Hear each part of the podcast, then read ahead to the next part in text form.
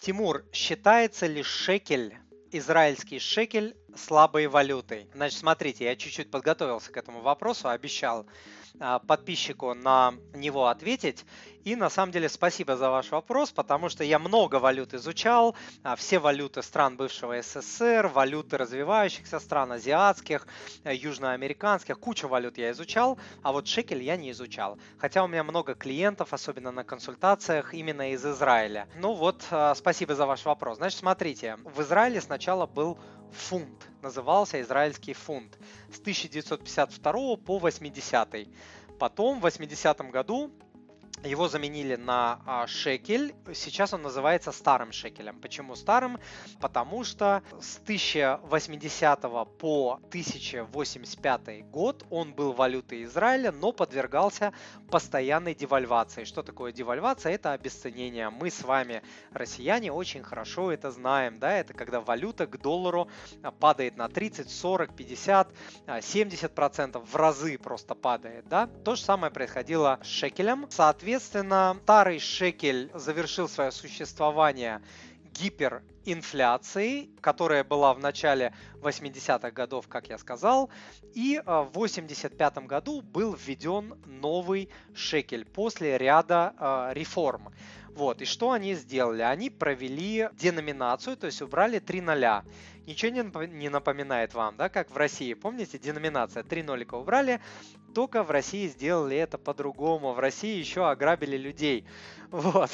А здесь немножко было по-другому. И смотрите, что произошло. В отличие от рубля, после того, как провели деноминацию, ввели новый шекель с 1980 по 2002 год, это более 20 лет, 22-23 года, шекель обесценивался к доллару, но очень-очень медленно, с 2,77 а, шекелей за доллар до где-то 4,9.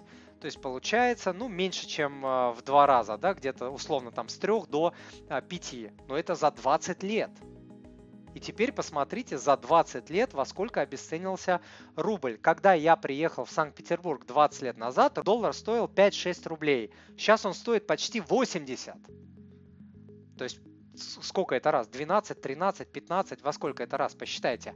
Вот, здесь меньше, чем в два раза, в полтора, там с чем-то раз. И что интересно, с 2002 года по 2020 это тоже почти 20 лет, ну там 18-19 лет получается, шекель укреплялся к доллару с 4,9 до 3,4 сейчас. 3,44 вот я смотрел пару недель назад. Смотрите, что получается, что вот из этой статистики с 1985 года, когда он там сначала падал 20 лет, но очень медленно, потом укреплялся, я бы не сказал, что шекель является слабой валютой да, то есть э, можно даже сказать, что он является достаточно стабильной валютой, и это прям э, редкость из-за очень-очень медленных изменений и колебаний.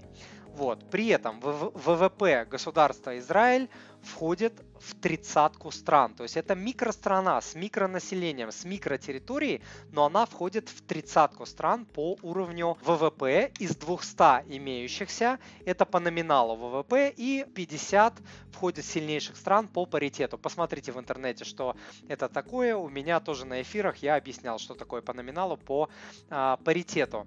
То есть это экономически сильное а, государство, не, несмотря на то, что оно маленькое.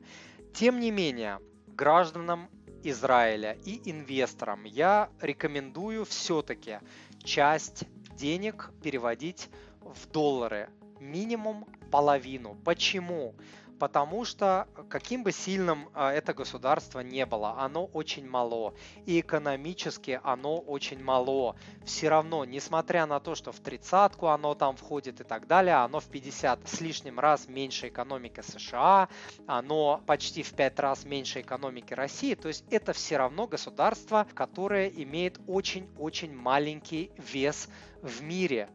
Вот, поэтому сильные мира сего, геополитические различные движения, учитывая то, что Израиль находится в эпицентре геополитической турбулентности, да, вот среди арабских стран, то есть это котел, который не остынет, наверное, никогда.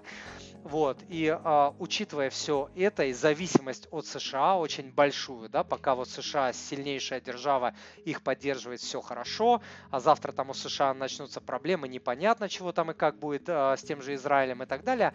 В общем, половину я бы держал все-таки в сильнейшей валюте мира, в долларе или в какой-то другой сильной твердой валюте. Вот, потому что многое может измениться а, в Израиле в любой момент. Может быть еще 50 лет все будет хорошо, а может быть через 3 года начнется какой-то трэш, не дай бог. Вот, но отвечая на ваш а, вопрос, является ли шекель слабой валютой, нет, я думаю, что шекель не является слабой валютой, это стабильная, устойчивая валюта, но все-таки свои сбережения и инвестиции в шекеле в большей степени я держать бы не стал. Дорогой друг, если то, что вы услышали, было для вас полезным, то, пожалуйста, подпишитесь на мой канал, оставьте отзыв на iTunes или в Google подкастах, или просто пришлите мне электронное письмо с вашим отзывом. Я читаю все отзывы лично. Заранее большое спасибо.